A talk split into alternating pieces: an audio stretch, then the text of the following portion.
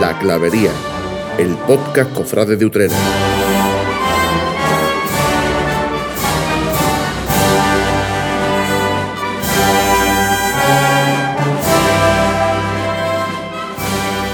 Muy buenas y bienvenidos a este capítulo número 12 de, de La Clavería. Hoy, bueno, pues vamos a hablar un poco de esa actualidad cofrade que tenemos ahora mismo en, en el ambiente.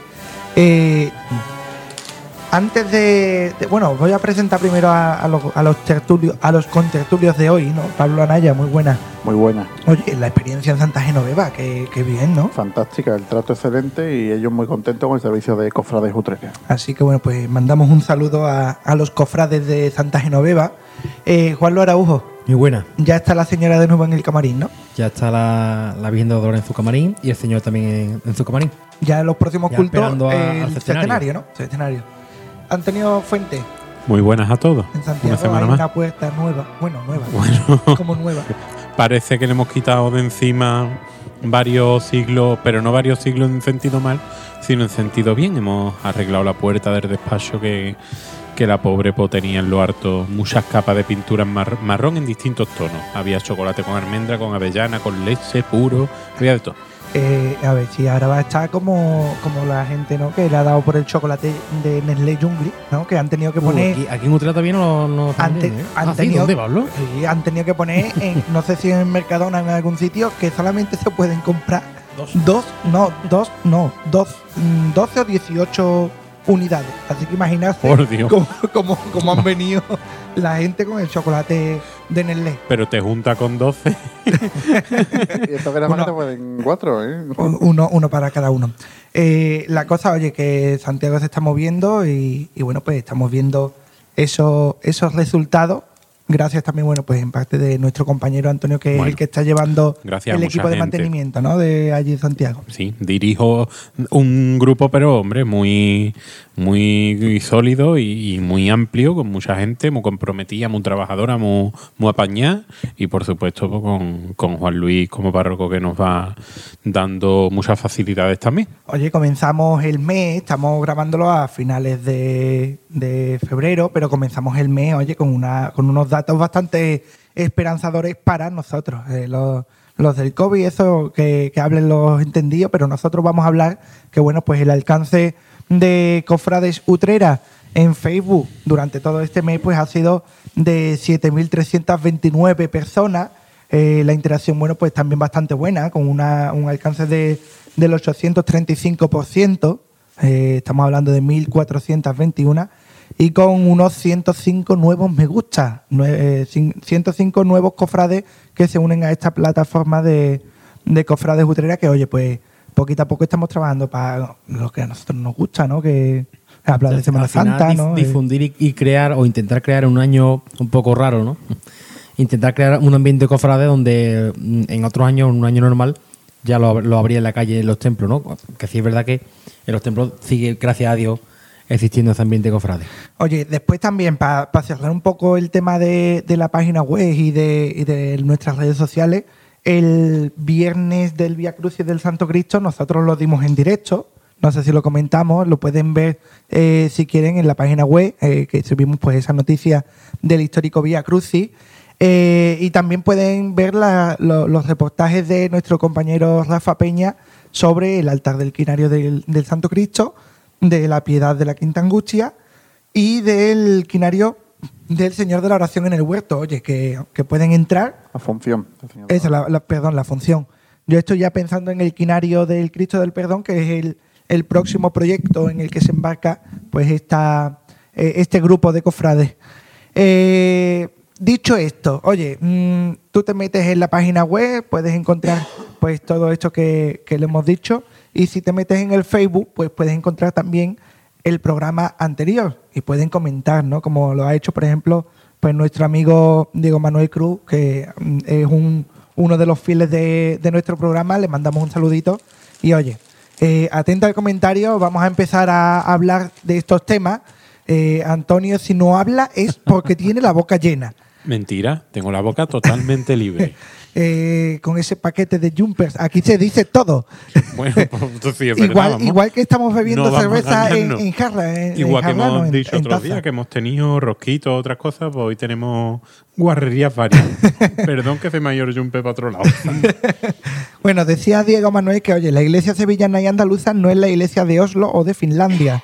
La iglesia sevillana son las hermandades y cofradías, al igual que las hermandades son iglesias. A la vista está acatando los dictámenes de los obispos o arzobispos de turno, donde la gran mayoría, ninguno son profetas de su tierra, ya vienen de otras comunidades y no comprenden la cultura, religiosidad y forma de expresar nuestra fe de cómo, se, de cómo en Sevilla se evangeliza sacando a representaciones de Dios a la calle y eso para un andaluz y sevillano es sagrado. Y nos quieren hacer ver que sin hermandades también hay Semana Santa y está muy equivocada la curia de turno. Y dicho este comentario, y voy a lanzar ya el, primer tema para, oye, pues entrar en ambiente, el arzobispo ha dicho que el Via Crucis de la Corona, sin restarle importancia a la imagen o la hermandad, que el Via Crucis de la Corona, el estilo o el formato, ha sido el que más ha disfrutado de todo el tiempo. Entonces, ¿sabe el arzobispo lo que es la religiosidad popular de Sevilla? Creo que se va a ir sin. haber- Bueno, se va a ir. se va a ir del cargo, porque por lo visto no se va a ir de la ciudad. eh, sin saber todavía mm, de qué va la ciudad de Sevilla y cómo vive su gente, eh, sus cofradías y su religiosidad popular. ¿Cuántos años lleva o se ha llevado este hombre? Bueno, lleva todavía, porque todavía sigue. Desde 2009, ¿no?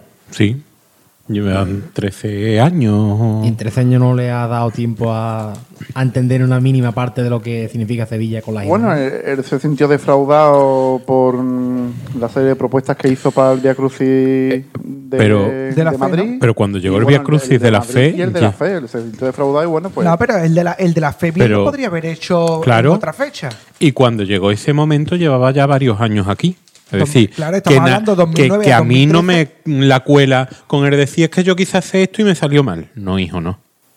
Y además te salió mal porque llovió, pero es que eso no era culpa de los sevillanos. De nadie. Y dando, que- queriendo dar cerrojazo a las salidas extraordinarias, pero bueno, a coronación por año casi. ¿no? Claro, a ver, mm, sinceramente, yo aquí mm, pienso que el comentario de, de nuestro amigo Diego eh, es el sentir del pueblo. Y aunque muchos sí vivamos los oficios desde dentro y, y sí sepamos, vivamos esa Semana Santa de culto y de que no está reñida, y nosotros somos la prueba de ello, de que no está reñida con vivir la pie de calle con nuestras cofradías, pero lo cierto y verdad que el sentir del pueblo es ese, es lo que nos ha transmitido Diego. Y mira, yo anoche tenía la tele puesta y estuve viendo un vídeo de que, vamos, que estaban echándolo en una televisión, en una cadena, del Via Crucis oficial del Consejo de Sevilla que presidió el Cristo de la Humildad y Paciencia de la Hermandad de la Cena. Yo además me acuerdo que, que aquel año tuve clases por la tarde, salí, lo vi por las Hermanas de la Cruz, ya me vine pa' Utrera, para nuestro, ¿no? Y la verdad que la sensación de ayer de ver esas imágenes de la catedral abarrotada, las calles abarrotadas, el Cristo parando en la puerta de San Ildefonso, nuestro querido don José Gutiérrez Galeote que salía bastante bien en, en el vídeo. mm, y la verdad que la sensación es que Sevilla es eso. Y lo que los cofrades sentimos es eso, no es lo de este año. Lo de este año, como bien dijo el otro día Pablo Cuella, eh, era, era una, una solución que había que dar, una adaptación a los tiempos que corren y menos que nada, por supuesto. Pero esa no es nuestra forma de sentir. Y en eso no podemos conformarnos. Y sinceramente, don Juan José creo que no supo llegar, no ha sabido estar y no va a saber irse. Y de los sitios hay que saber irse. Sí. El problema es, mm, tirando un poco al refranero, mm, para lo que me queda en el convento me cago dentro. Básicamente. Entonces, mm, ¿hasta qué punto es importante saber irse o, saber hacerse querer? Eh, Amigo Vallejo se supo hacer querer y tiene su calle justo al lado de la catedral. Ahí lo tienes, que amigo Vallejo sí se fue, no ha vivido en Sevilla, y quizás don Juan José tuvo mucho que ver en eso, y en cambio don Carlos ha venido todos los años a 20.000 triduos, quinarios, funciones y a muchísimas hermandades, no solo de, la capital, sino de, la provincia, que siguen contando con él, porque además de ser un excelente orador, es muy agradable, llena a la gente y atrae a la gente. Veremos a ver quién llama ahora don Juan José. Pero es que mm, eh, es verdad que mm, la sombra de don Carlos cuando se fue era, era muy difícil de superar. Mm, Ahí don Juan José tenía una papeleta muy difícil, pero es que tampoco ha sabido llevarla. Por supuesto. Yo creo que ta- tampoco es muy difícil. No, no. Yo hablo de mi punto de vista que evidentemente no es de uno que está al pie del cañón en ese tipo de, de, de ámbito. Pero yo creo que al fin y al cabo, mm, Arzobispo de Sevilla, mm, o sea, aquí es- yo soy de los que pienso en este sentido de que está todo inventado.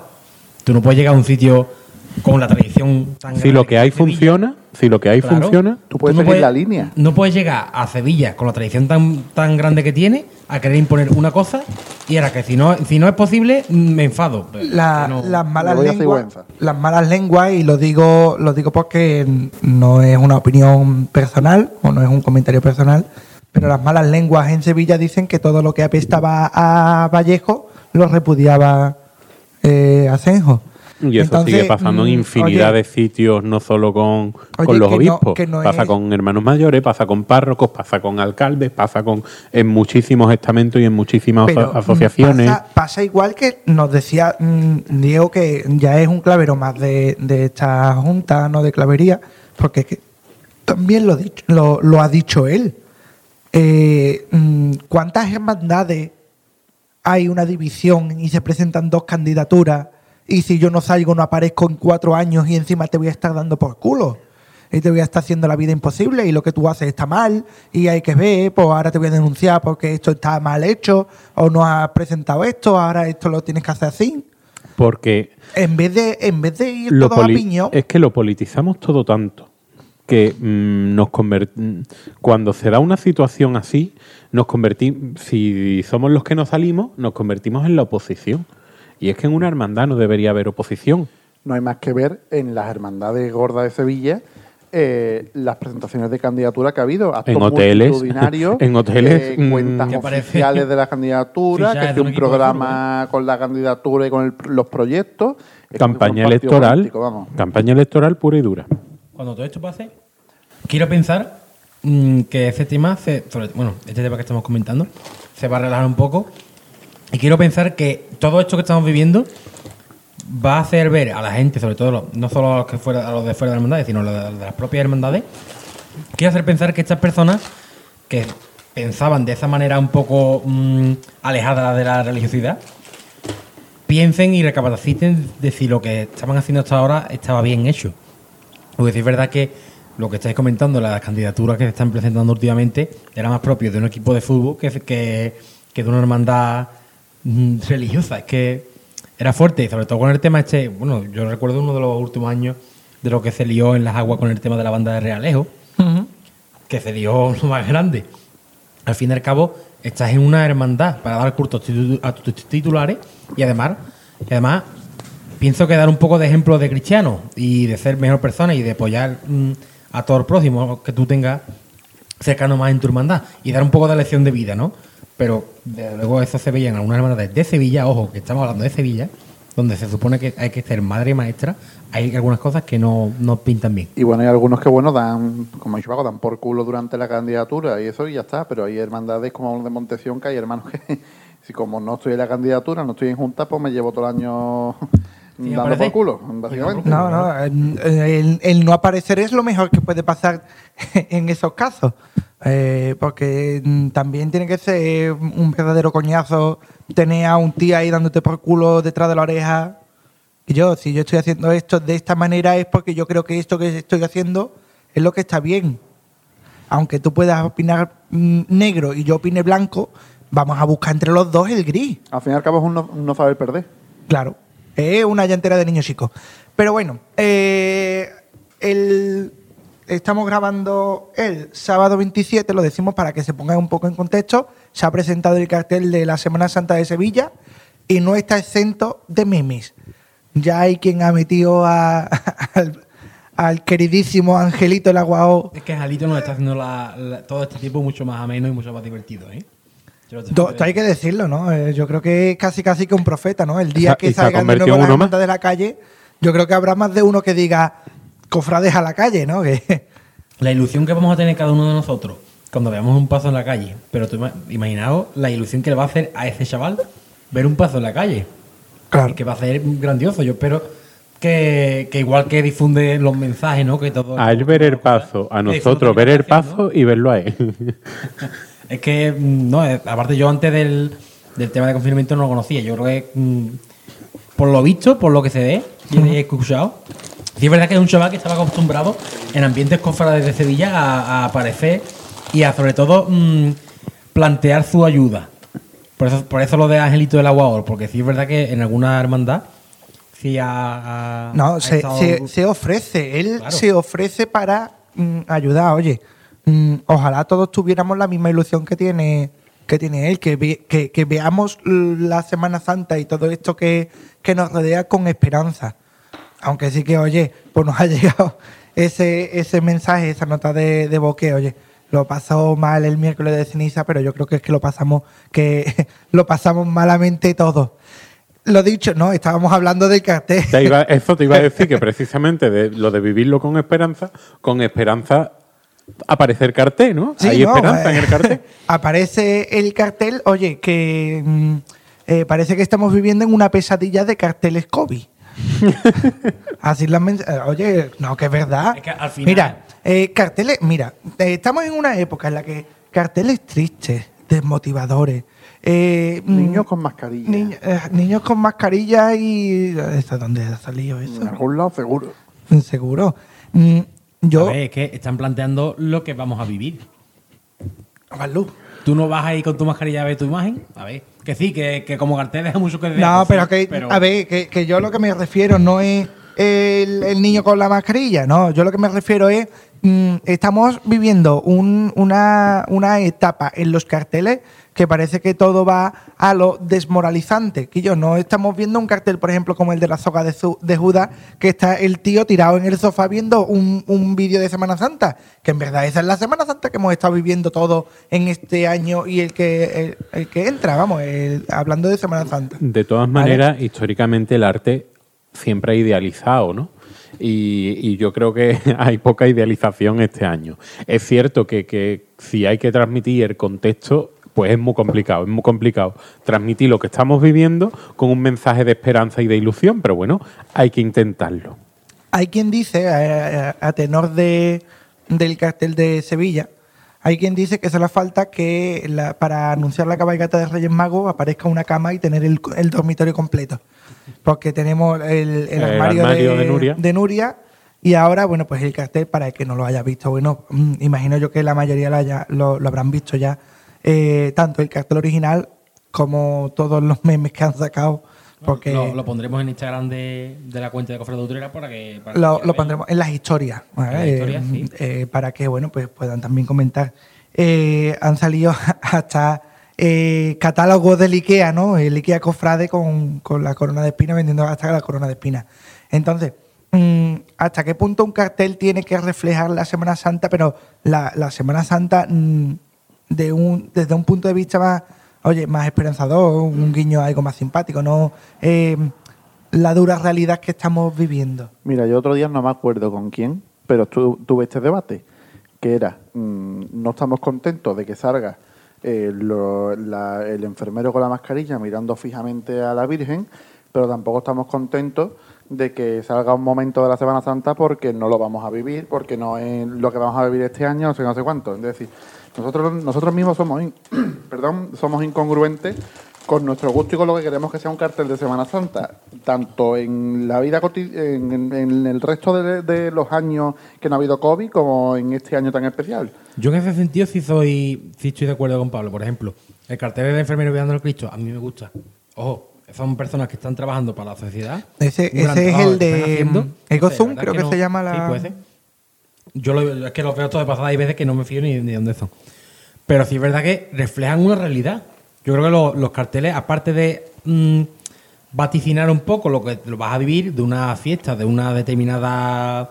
de cualquier cosa, de un evento, lo que sea, en este caso, los carteles de Semana Santa, a mí me gustan que te abran un poco el apetito, con- entre comillas, ¿no? Que te digan lo que vas a ver, lo que vas a vivir. Eso es un cartel, ¿por qué? Porque anuncia algo.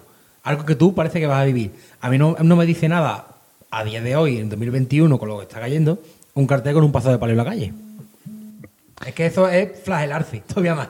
Hasta que- hasta Entonces, a mí me llega, por ejemplo, más el este de Sevilla, que sí es verdad que ahora Antonio lo- nos da la opinión porque y Pago, que son los, los que saben más de arte en esta mesa, pero sí es verdad que a mí me gusta porque es una cosa que en muchas casas de vivir, tal y como aparece en el cartel, pero sí es verdad, también digo, Todo el mundo tiene la, eh, el ancla de la, de la y- esperanza de Triana, la corona pero de fina. sí es verdad que me, me falta algo, por ejemplo, en la pared, ¿no? Que la ve muy blanca y quizás a lo mejor un cartel o una, una serie de estampitas, por ejemplo, como el cartel que recuerdo de la tortura de Parihuela, nuestros amigos de Parihuela, Mm, eh, que también, ha- oye, ha sacado mí cartel es- de este año que, que mm, simbol- mm, parece una, una tontería, la fotografía de la sombra de, de Jesús en la Sí, y oficial, todavía sin la gente, pero oye, simbólicamente Pues- mm, tiene un... Tiene un eh, mensaje mucho más bonito claro, que muchos de los carteles felicidades- oficiales. Felicidades a José Manuel Cordero, a nuestro amigo Corderito, que eh, la fotografía es bastante buena, y a Santi, que ha hecho la, la edición, la idea bastante buena. Yo lo, lo comenté Eh, también con, con Pedro Tenorio, que también ten- a ver si tenemos una oportunidad de invitarlo un día.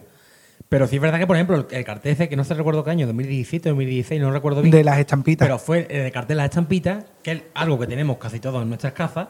Lo tenemos nosotros aquí también. Claro, eh, es ah, algo que, que vamos en a vivir este proceso. año en nuestras casas. Entonces, para mí ese, por ejemplo, tiene un gran cartel, aunque digamos que no, mm, no sé, no refleje muy bien lo- el, el ideal de cartel, ¿no? A ver, es ver, yo, mi opinión, es- estoy de acuerdo con lo que ha dicho Pablo Anaya. Y además, es cierto que este año estamos hablando mucho de carteles y dando mucha caña a los carteles porque es un año especial, pero la crítica es la misma de todos los años. No, nos vamos a olvidar porque lo que hemos dicho del cartel de Utrera podríamos haberlo dicho del cartel de Utrera de hace del año pasado del otro del otro por- bueno del año pasado no a lo mejor pero de, mm, de los anteriores. Hemos tenido, los anteriores han sido prácticamente el mismo concepto, retrato, estampita, vale.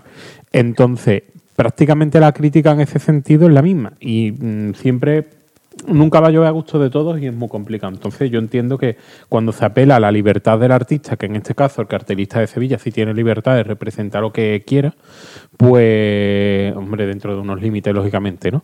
Eh, pues bueno, es el criterio que Bueno, uno- unos límites unos límites porque mm, el que diga, oye, voy a pensar en frío, el protagonista del cartel es una mesita de noche. Sinceramente, Mm, Aunque lo que pretenda reflejar, oye, pues las dos devociones de la ciudad, la Macarena, el Gran Poder, el ancla de la esperanza de Triana, el Los claveles, rosario. eh, ese, ese candelabrito Bueno, de cera. Yo ahí difiero un poco, Paco. El cartel refleja el cuarto de, de cualquier persona cristiana y cofrade en, en, en este año.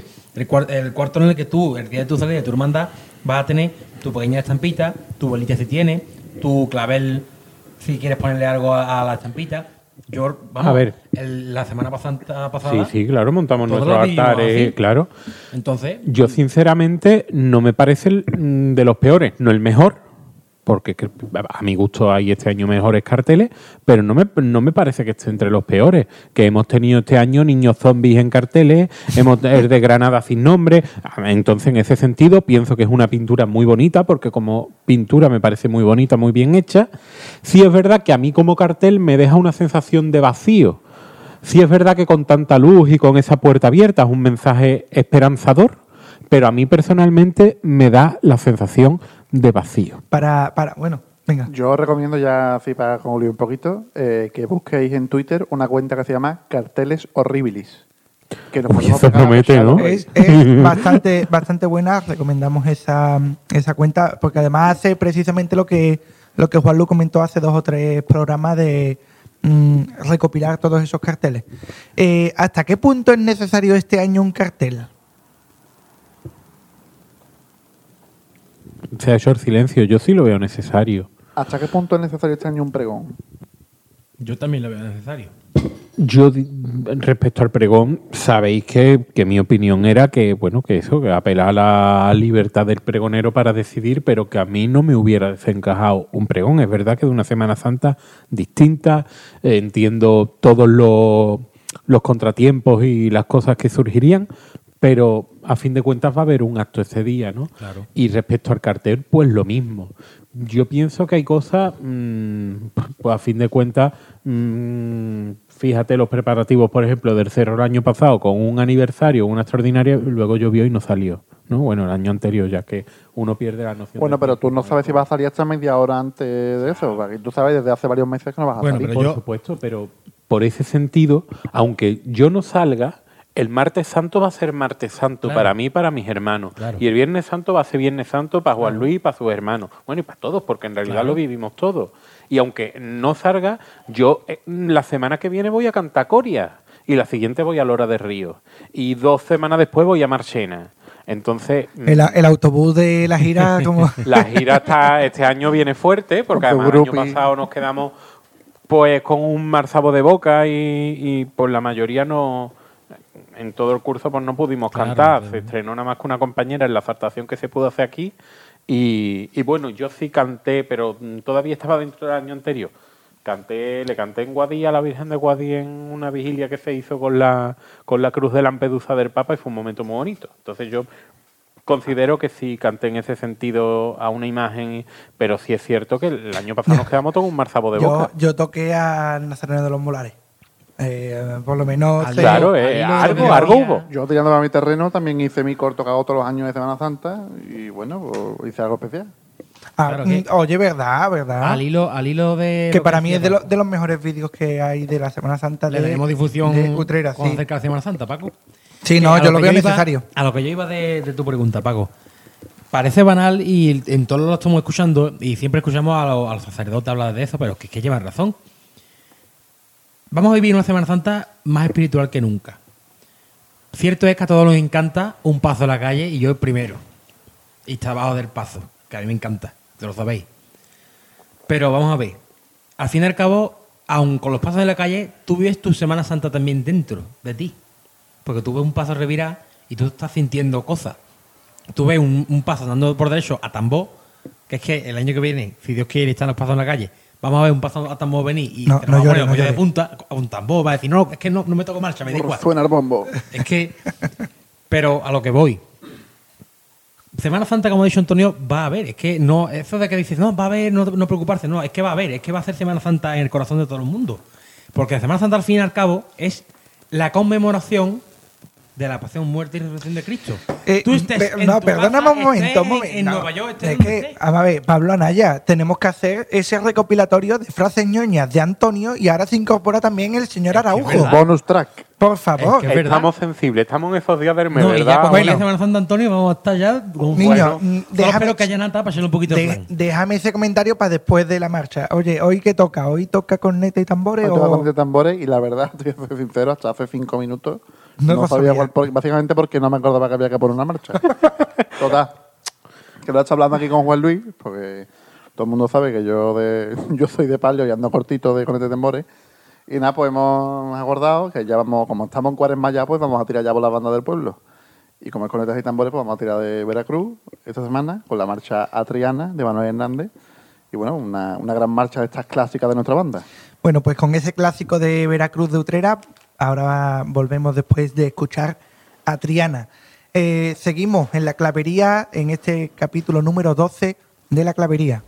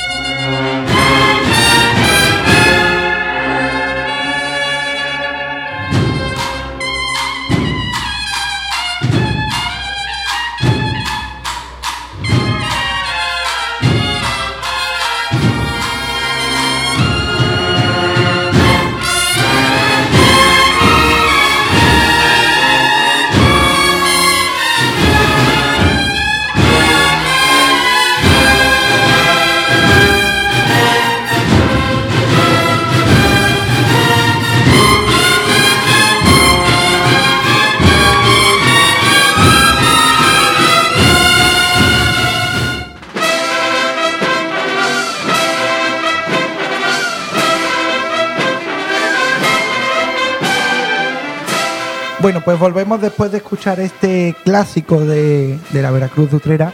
Eh, a Triana, ¿cuántas veces habrá escuchado Juan Luz a Triana debajo del paso? Unas cuantas, la verdad.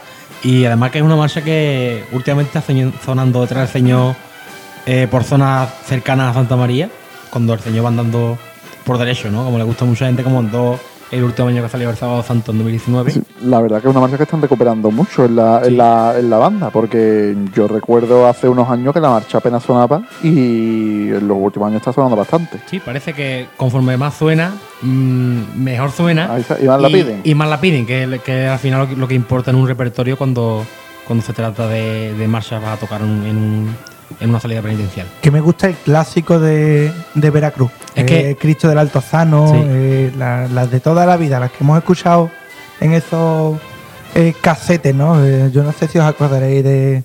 lo- o lo- o lo- Los Wallman. Los Wallman. Voy, ¿no? voy a decir una cosa que es que lo vi el otro día en el Netflix Cofrade, haciendo ahora un poquito de publicidad.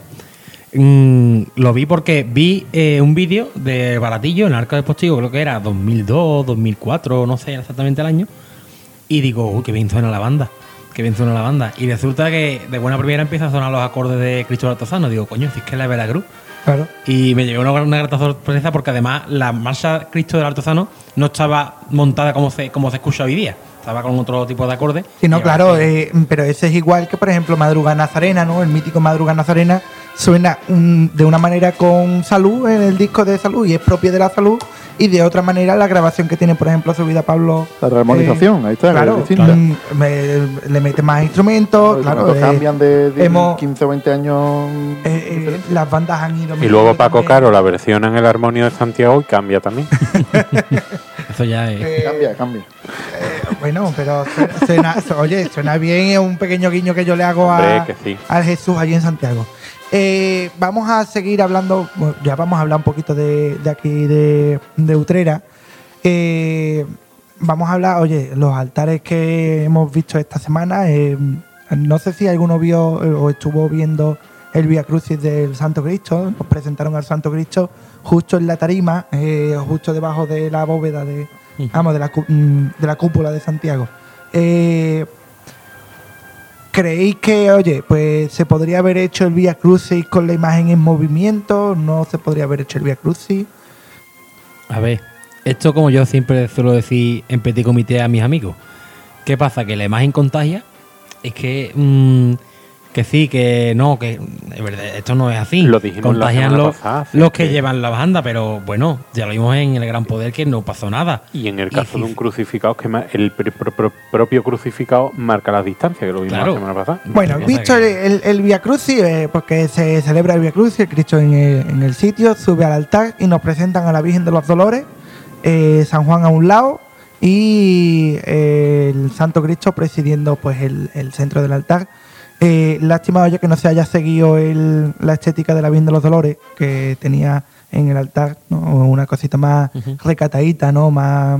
mm, sino que, bueno, oye, pues se, se ha presentado de una manera eh, distinta. Diferente. Eh, ¿Qué os ha parecido? ¿Habéis ido a Santiago? ¿Habéis visto el altar? ¿Qué os ha parecido el montaje? Bueno, el altar en, en la línea de los últimos años, pues con la plataforma esa que, se, que adquirió la hermandad hace, no me acuerdo, fue hace dos o tres años, pues mm, ya más o menos se sabe que todos los años el, el altar va a ser mm, el, el mismo corte, ¿no?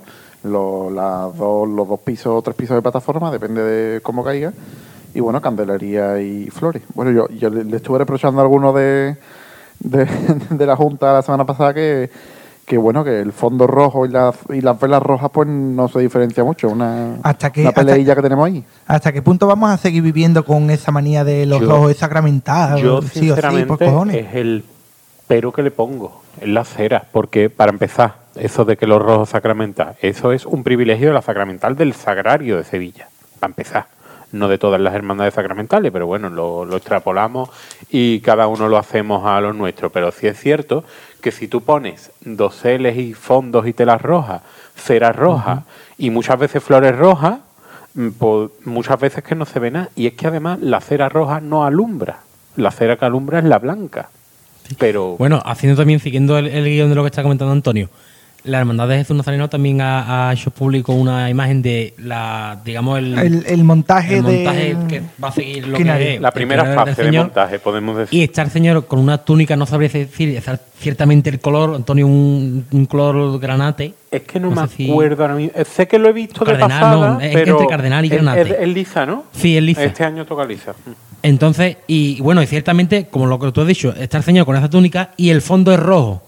O sea que yo ahí tampoco lo veo muy No acertado. No, bueno, el, Sí. el, el fondo del Jesús es esta tela morada, ¿no? Sí, bueno, digo, sí, pero la imagen Que tiene el- el dosel rojo, rojo. y entonces no se diferencia mucho. Quizás cambien al señor de túnica, no lo sé. Puede De- ser. quizás también sería lo mejor, está, ¿no? no, sé yo si, hombre, si yo lo pondrá, porque hay mucha, no, no sé si a lo mejor me lo he inventado, que me corrija algún hermano de, del Jesús o ustedes mismos. Eh, ¿Al Jesús se le pone la cera morada en los cultos? No, ¿no? No lo sé. Yo creo creo, que que, no. sí, ¿eh? Algún día, sí, algún año seguro. Yo, Yo, recuerdo cera no sé mora, no, sé si sé si siempre. todos los años, Eso pero yo recuerdo cera mora. Eh, hablando de cera, cera blanca la de la hermandad de la Quinta Angustia en estos cultos que han tenido de manera extraordinaria, que nos comentó el, el propio hermano mayor, eh, que este año en lugar de triduo iban a celebrar un quinario, como lo han celebrado esta pasada semana. Y ahí sí había cera blanca. Oye, ¿qué os ha parecido el altar de, de la piedad de la Quinta Angustia? Bueno, pues hemos visto que hay trabajo, altura, muy quizá muy distinto de, los altares que la Quinta Angustia ha hecho en, en los últimos años. Es verdad que ha sorprendido el hecho de que estén todos los titulares en el altar. Y, y bueno, pues en realidad hay un poco a gusto, se ha comentado mucho, hay quien le habrá gustado y habrá quien no le habrá gustado. Yo personalmente veo antilitúrgico dos vírgenes en un mismo altar. Ojo que la Macarena lo ha hecho cuando ha puesto en el altar a la Macarena con el sentencia de la Virgen de Rosario, poniendo incluso a la Macarena en el centro y no al sentencia, que si nos ceñimos a la liturgia, Sí, quien debería presidir, que es Cristo, no la Virgen. Sí, es verdad que Pero- yo también opino, va por ahí la cosa, también como Antonio, no solamente porque sea antilitúrgico, que sí es verdad que eso ya es otro debate, digamos, o, o o otra apreciación, pero solamente el altar, la verdad que tiene un trabajazo, sí es verdad. tiene mucho trabajo, mucha altura, me supuesto, sí, gusta, sí, sí. porque además está en la línea de este año en Utrera. Lo, Pero además, ya no solo por la altura, sino, oye, mm, el poner la bambalina frontal del Sí. palio, en el montaje en, en sí está muy currado. Lo único que a mí, sí. Eh, el pero ese. Sí, Mm, la Virgen de los Ángeles, porque ya no, no es por nada, sino porque el quinario es de la piedad y sí es verdad que es, mm, no sé si os ha pasado, pero para mí es la única, la última imagen en la que te fijas, el Cristo de la, de la, de la caridad. Te- Porque al final te cuentas de frente la, la Ángeles, la Virgen de los Ángeles, que, que es verdad que está en un, en un sitio predominante del, del altar, también la figura secundaria que está en un lado un poco más arriba, y finalmente arriba eh, la piedad con la cruz, ¿no? Y luego, De- una de las imágenes que para mí son más bonitas de, de la cuaresma en Santa María es cuando la- las dolorosas de las hermandades se colocan en los retablos de, de los. Cristos. De, y, y este año, pues, en un principio hemos perdido la visión de la Virgen de los Ángeles vestida de brea en el altar de la piedad, que a mí personalmente me gusta muchísimo. De un modo u otro, bueno, pues los hermanos de la Quinta Angustia han disfrutado de uno, una visión diferente con todos sus titulares, porque además también eh, aparecía a los pies de la Virgen de los Ángeles. No sé yo, oye, si algún hermano de la Quinta Angustia, yo estoy aquí ya pidiendo favores a los hermanos, como si estuviéramos en casa. Si algún hermano de la Quinta Angustia me puede confirmar si la peana donde ha estado la Virgen de Los Ángeles es una primitiva peana o una recuperación histórica de parte de esa historia de la hermandad, porque además también han aparecido El los dos bacalao, bacalaos. exacto. ¿Vale? Pues a lo mejor ese guiño, a los pies de la, de la Virgen de Los Ángeles aparecía la, la imagen eh, relicario de Santa Santa Ángela. Entonces, bueno, pues eh, los hermanos de esta hermandad del Domingo de Ramos que hayan mm, disfrutado, bueno, pues de este año especial con este altar del quinario especial. Esta semana, esta semana nos depara, pues, cautivo, eh, Cristo del Perdón, que ya estarán en, su, en sus respectivos altares. Nosotros no podemos comentarlo, claro, porque estamos grabando el sábado, todavía no se han montado. El perdón se monta el domingo, el, el cautivo creo que también, ¿no? Creo que también el domingo por la noche. Domingo por la noche, ¿no? Entonces, oye, pues acercarse a, a los, a, las- a los altares, visitar las iglesias, o nos mandáis un mensajito al Instagram, oye, eh, que me ha gustado el altar de cautivo, o mm, a mí me gustaría, y lo comentamos, eh, abrimos la participación. Eh, otros temas cofrades que han salido ya a la luz, por ejemplo, sabemos que el Viernes Santo, o, vamos a ir por orden, vamos a ir por orden. Vamos a hablar primero de- del Día del Pregón. ¿Qué es lo que hay el Día del Pregón? Oye, i- iluminarme. Pandemia y esperanza. Y ¿eh? Esperanza parece. El, el título no, no parece muy. mm, No sé, no te acercáis, la verdad. No dan porque- ganas de ir, ¿no? Cito donde haya Son dos- pandemia, no, por Son favor. dos términos que no creo que vayan muy de la mano. No, no, no, no. La verdad que meterte en un sitio que de por sí se llame pandemia, ahora mismo yo creo que te- no que sinceramente no de invita. repente, ¿no? Mm, Lo mismo el espectáculo será, seguramente habrá mucho trabajo y será maravilloso, pero el título Bueno, podrían darle una vuelta. Otro acto que están se ha confirmado ya, que creo que se va a hacer en el teatro, es que el día 7 de marzo sigue el pregón de la Quinta Angustia.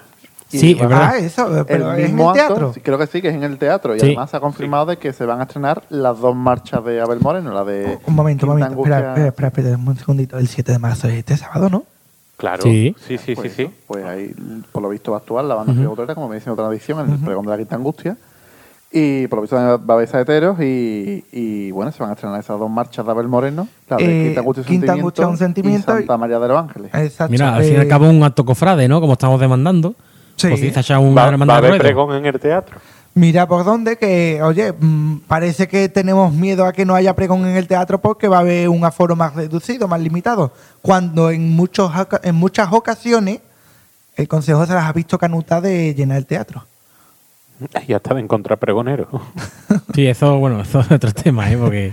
Eh, bueno, la cosa es, mm, 7 de marzo tenemos este, este acto. Sí, puede ser interesante, algo interesante. diferente, muy diferente, pero bueno. Los que, los que quieran y puedan, pues imagino que la Hermandad de la Quinta Angustia pues pondrá eh, a disposición las entradas o invitaciones de, de este acto y oye, el que pueda arropar a, a esta cincuentenaria, qué alegría poder decir ya no, cincuentenaria hermandad, pues que, que la arropen en el teatro el día 7 de marzo.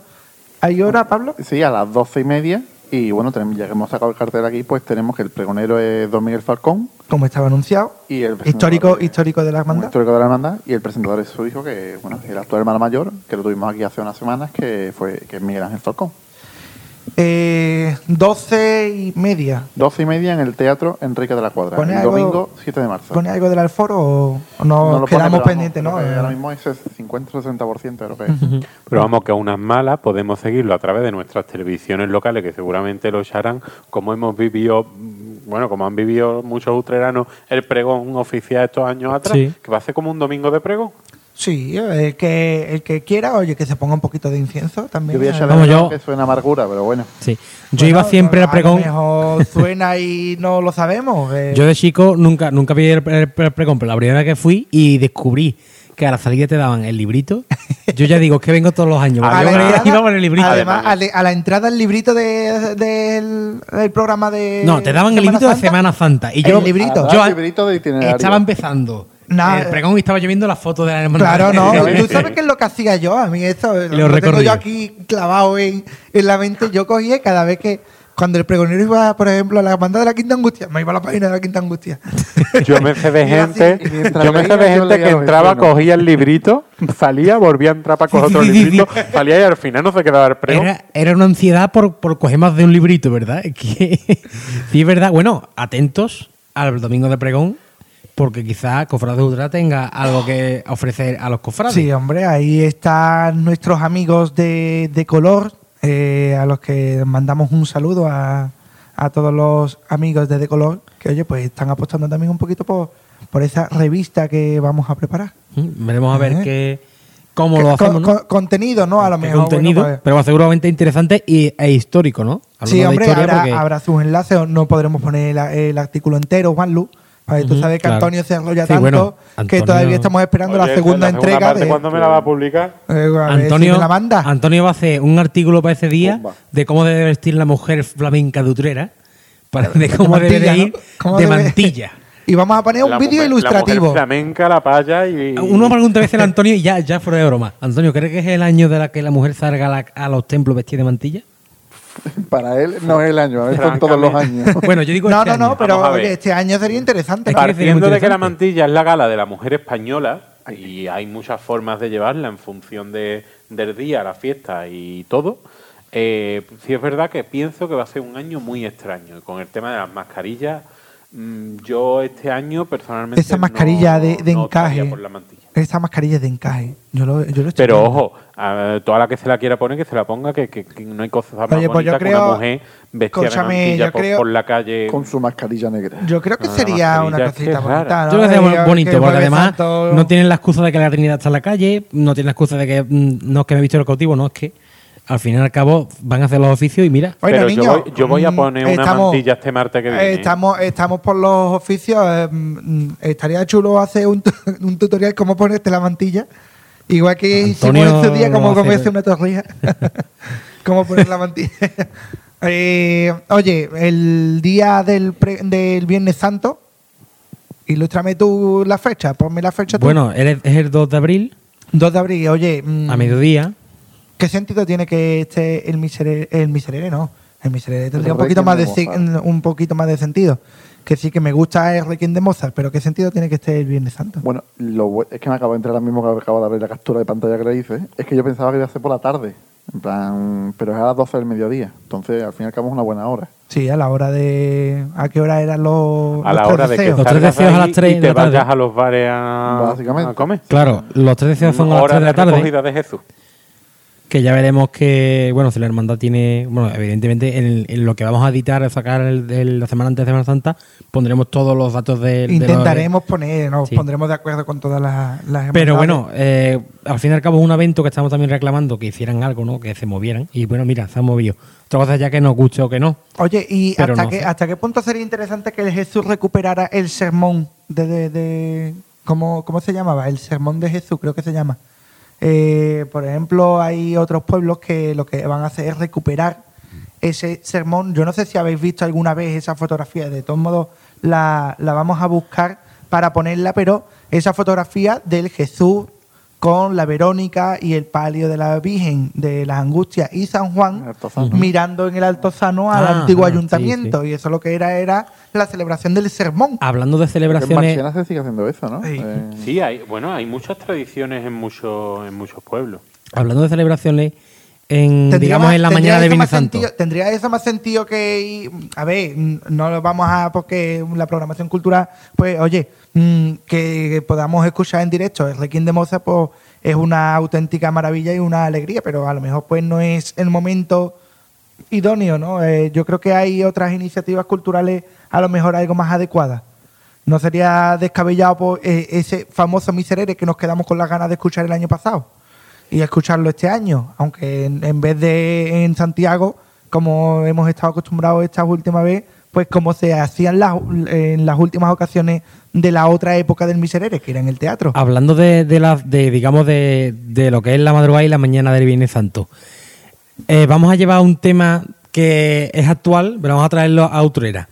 El presidente del Consejo de Jerez, que no sé cómo se llama, Pablo Naya.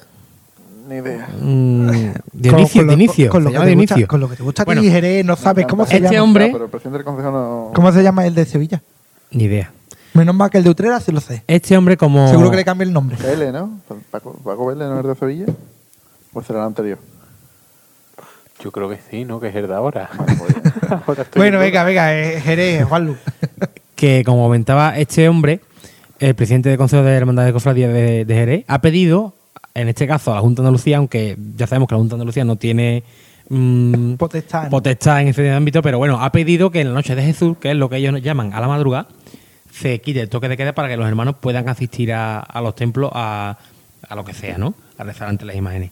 ¿Veis que en Utrera mm, sería eso interesante en tanto en cuanto que, por ejemplo, la hermandad del cautivo en horario de salida no podría hacer nada, ya que el toque de queda es a las 10, la hermandad de los gitanos tampoco podría hacer nada y la hermandad de Jesús Nazareno hasta creo que son las 9 de la mañana podría hacer nada, ¿no? Entonces, Pero ¿veis no, el toque de queda es a las No, a las 6. seis de El la toque de mañana, queda es a de las queda. 6. Es más, yo. mm, Bueno, en este caso a cautivo y a- ¿Qué tipo de incienso consume el presidente de la agrupación de cofradía de Jerez? sería interesante, ¿no? Eh, saberlo. Ojo, ojo que este hombre se ha equivocado en varias afirmaciones que ha hecho durante toda la cuaresma.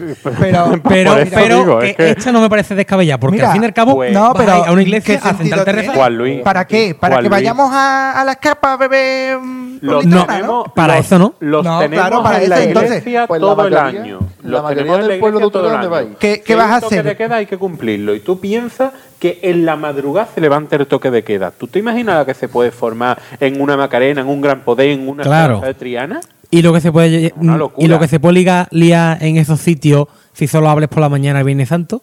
Pero es que tienes más días Pero para es que puede- pero te- ordenar. puedes abrir todos los días.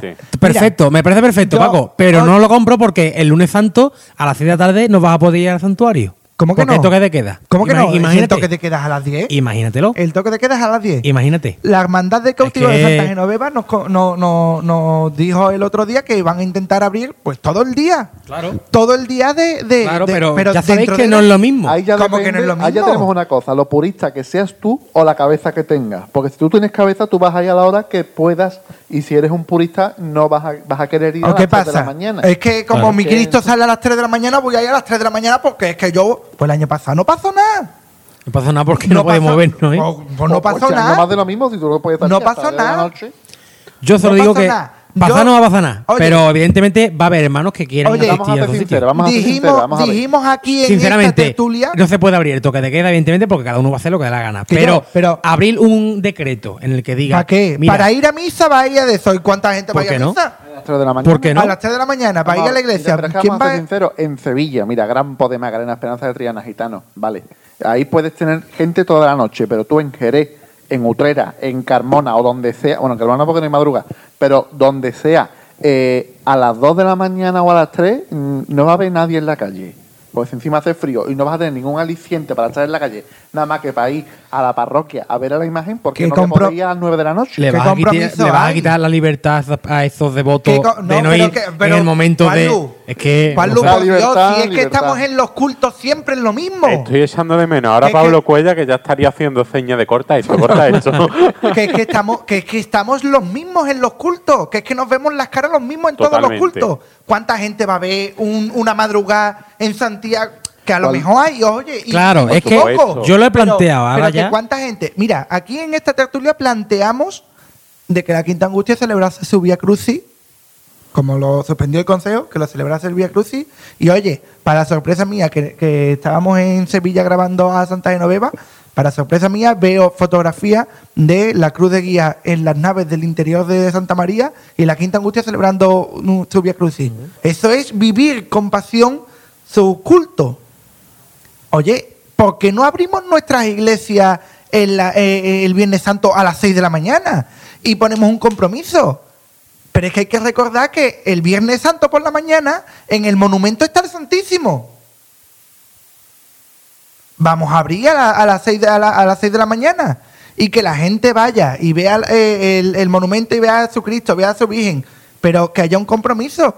Ahora, a las 4 de la mañana, ¿quién va a ver en la calle? hombre, Que yo, que, que tú abres el toque de queda y lo que está provocando es eso.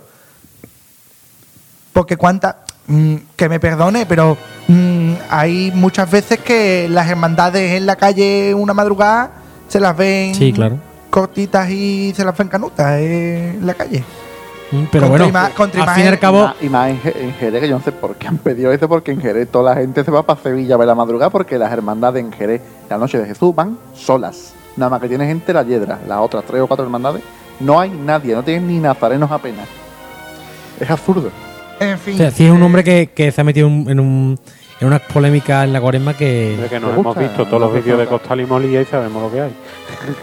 Hombre, y aparte, hemos ido a Jerez en yo, una ocasión. ya te digo, yo volviendo al tema, oye, pues mira, planteaba o mm, propongo eh, desde aquí, pues, el que me escucha a lo mejor me dice loco, que las hermandades abran o intenten ponerse de acuerdo con, con sus párrocos o con, con los titulares de sus iglesias eh, para abrir el máximo tiempo posible. Claro, es que por eso. Que el toque de queda empieza a las 6 de la mañana. Oye, que haya ahí un tío con dos cojones abriendo la puerta de la iglesia a las 6 de la mañana para que el que quiera, aunque vaya un lunes santo, yo qué sé, un lunes santo, que antes de ir a trabajar me pueda ir al santuario a ver a mi Cristo.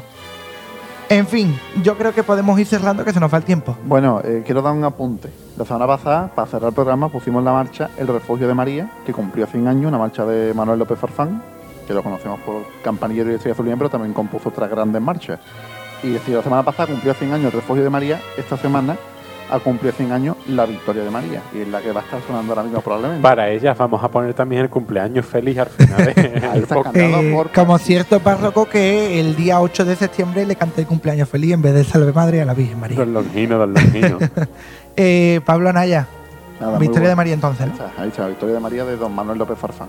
Eh, Juan Luz, Pues nada, nos vemos en el siguiente podcast ya más entrado todavía en cuaresma. ya vamos a ir tratando esos temas como, como es, los costaleriles, ¿no? La, la costalería. La costalería, llamar, ¿no? La costalería. Un Vamos a día, traer ¿no? amigos que hablen de verdad. También un otro gran factor o, o elenco de, de personas en las hermandades que siempre está en este momento pues viviendo intensamente la cuaresma y ahora mismo tampoco están... Niño, que nos da el Viviendo. toque de queda. Venga, venga, que yo tengo que empezar Pablo. a ensayar saeta. Eh, Antonio, eh, niño, ya tú, en saeta Si Dios ¿no? quiere para domingo, primitiva de Pozo Blanco y saeta por seguirilla sin doblete con cambio al martinete en Coria del Río. Eh, algún día a ver si podemos hacerle un atraco a Conzo, ¿no? La llamaremos. Ahí que le Eh, hagamos una llamadita. está dispuesta. eh, bueno, pues mm, ya vamos a callar, no vamos a dejar que suene la victoria de María, eh, que la puedan ustedes escuchar en su totalidad. Eh, nos, despedimos en estas vísperas que estamos grabando, en estas vísperas del Día del Patrón. Eh, bueno, pues con esa victoria de María, que bueno, pues algún día podremos celebrar esa victoria de nuestros sanitarios y de todo el personal que está luchando para que esta maldita pandemia del COVID desaparezca y podamos vivir pues nuestra Semana Santa con todo su esplendor. Nos vemos la semana que viene en una nueva clavería con más temas y con más actualidad.